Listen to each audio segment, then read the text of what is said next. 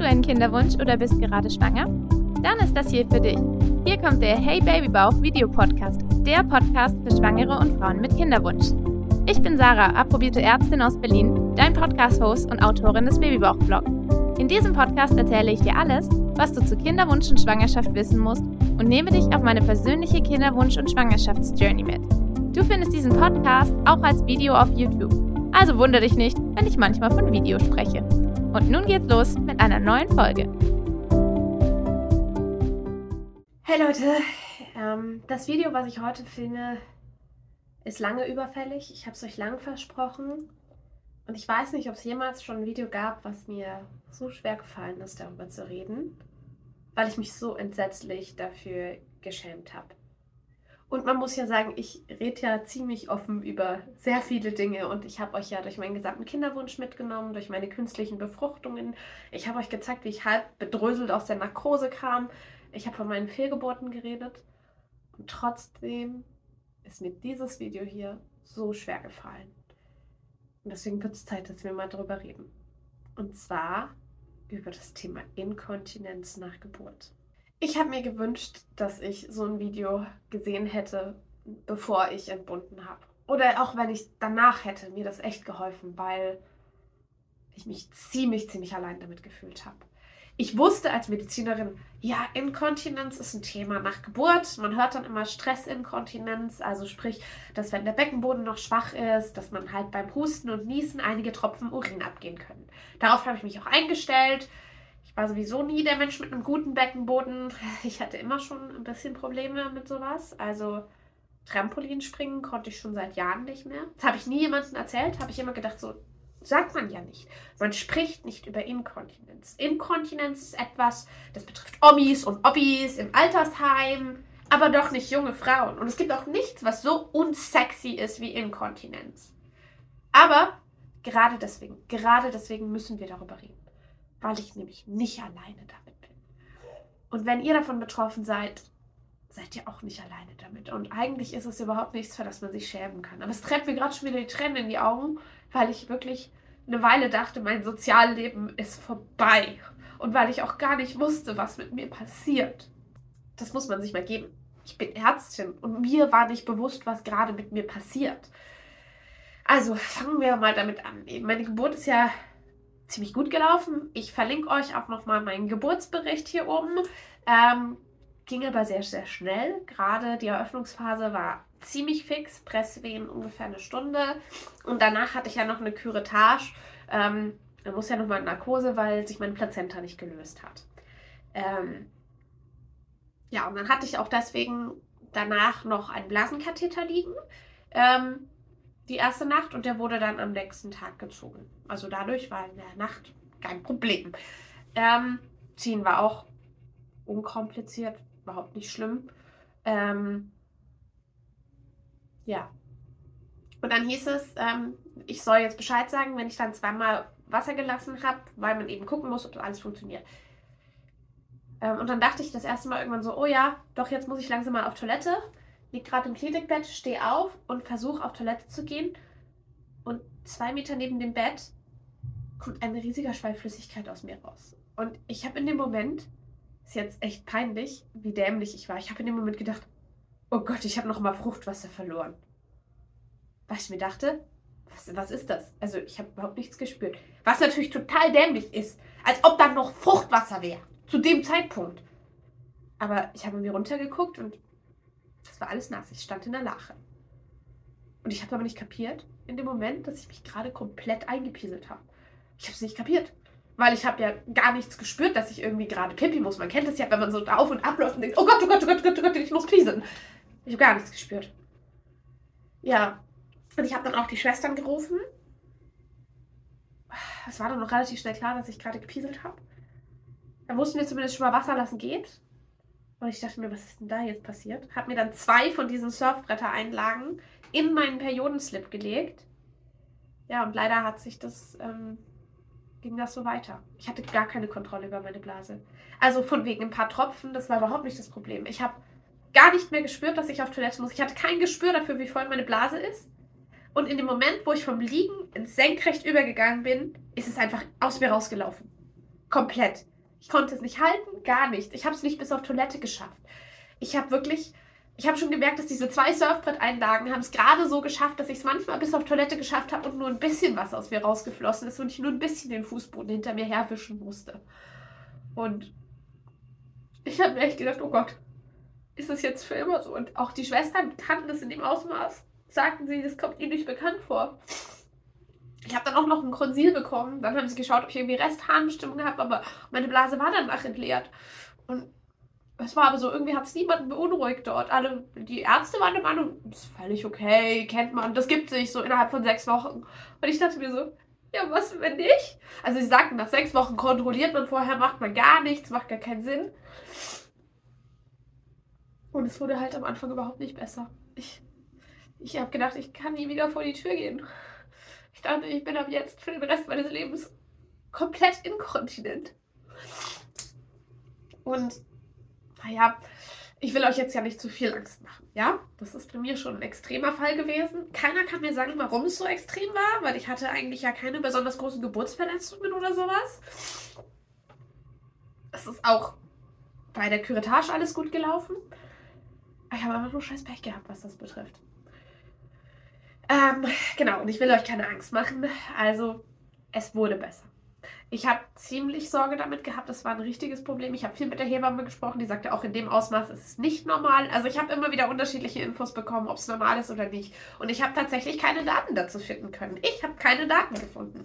Ich kann euch nicht sagen, wie viele Frauen es so massiv erwischt. Nur, das kann ich euch sagen, ich bin nicht die Einzige.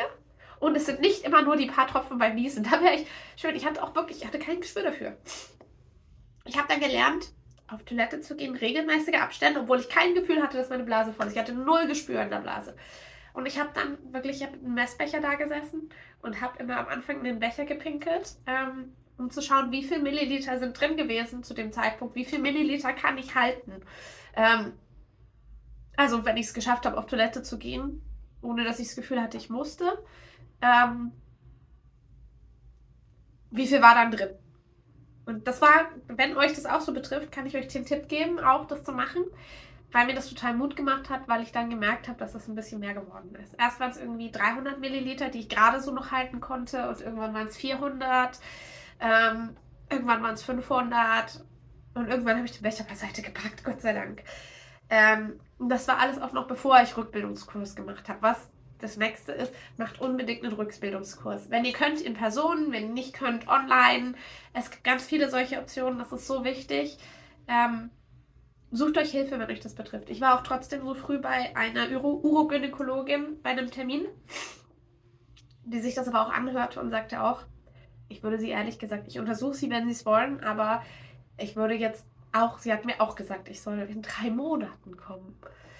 Und dann habe ich auch gesagt, okay, wenn Sie mir sagen, dass Sie das tagtäglich sehen und sie sagte, sie sieht das sogar auch mit Stuhlinkontinenz sehr, sehr häufig, habe ich Gott sei Dank nicht gehabt, aber auch falls euch das betrifft, auch das passiert. Und sie sagte, sie kann mir wirklich Mut machen, es wird bei ganz vielen Frauen von alleine besser. Und wenn nicht, dann kann man anfangen mit bestimmten, dann gibt es auch noch Möglichkeiten.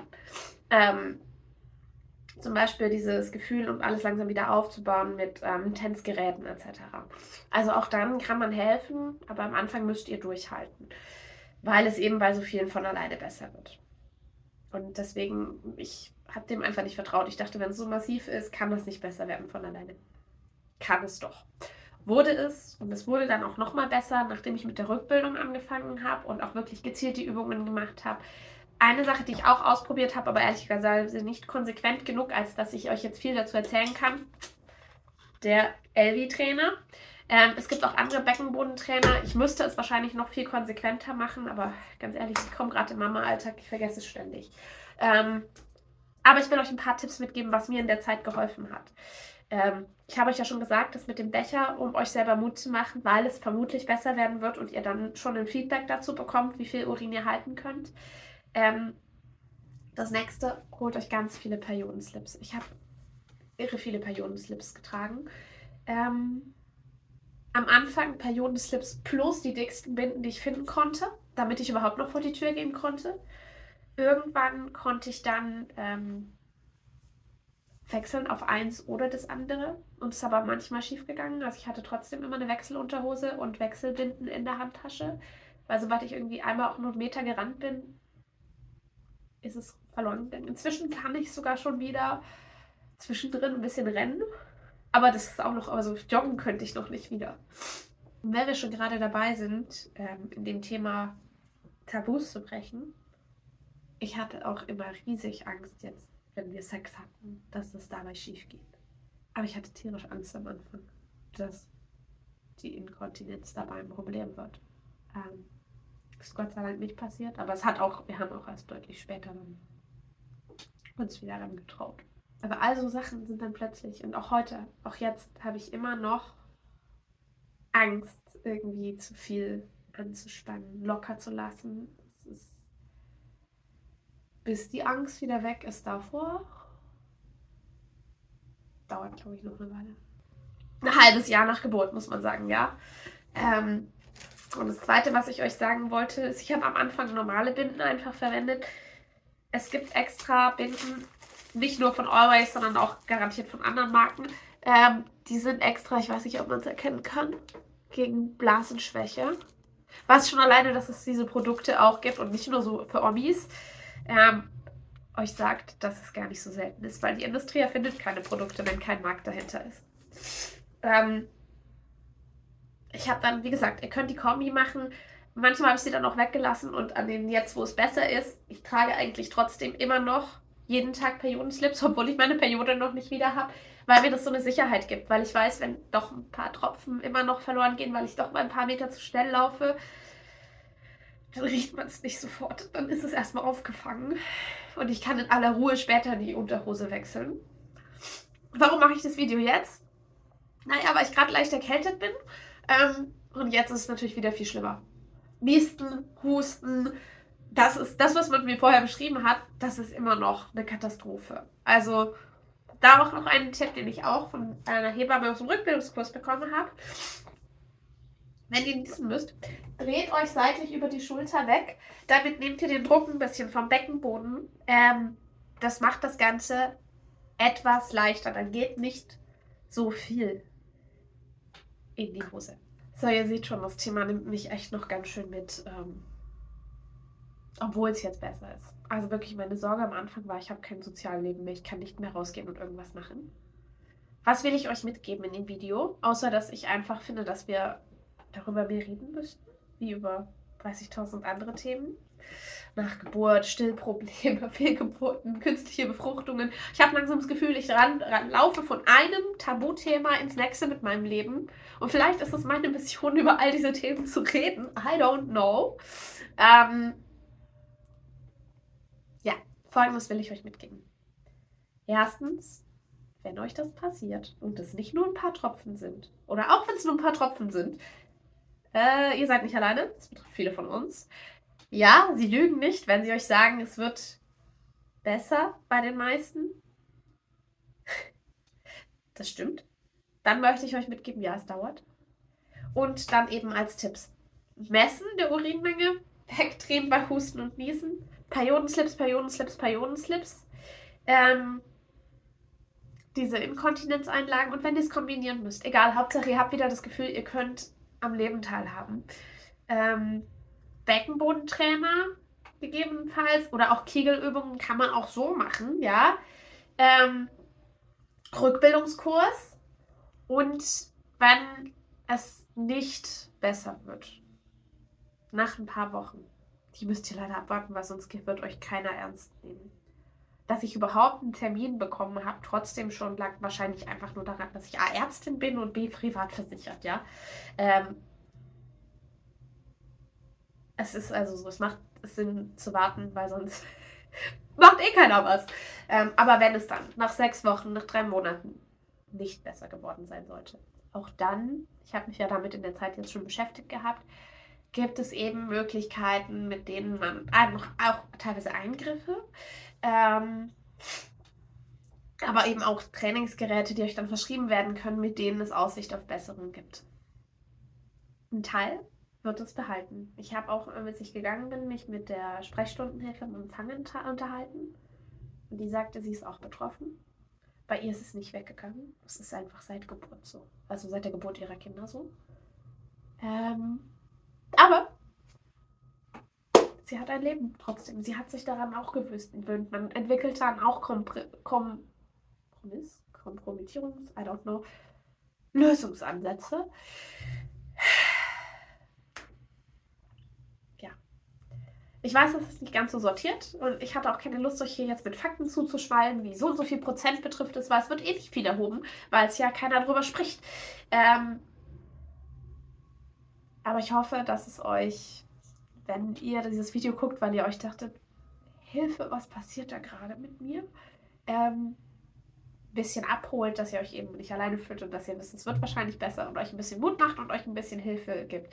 Und ich würde mich irre freuen, wenn ihr unten in den Kommentaren, wenn ihr betroffen seid, wenn ihr euch traut, auch was dazu zu schreiben, wie das bei euch war, auch was euch geholfen hat, weil ich glaube, dass jede Frau, die dieses Video guckt, ähm, vielleicht dann einfach noch mehr sieht, dass es nicht nur die Sarah ist, die sowas hatte, sowas komisches, ähm, sondern dass es ganz viele sind und auch, dass es bei ganz vielen besser geworden ist.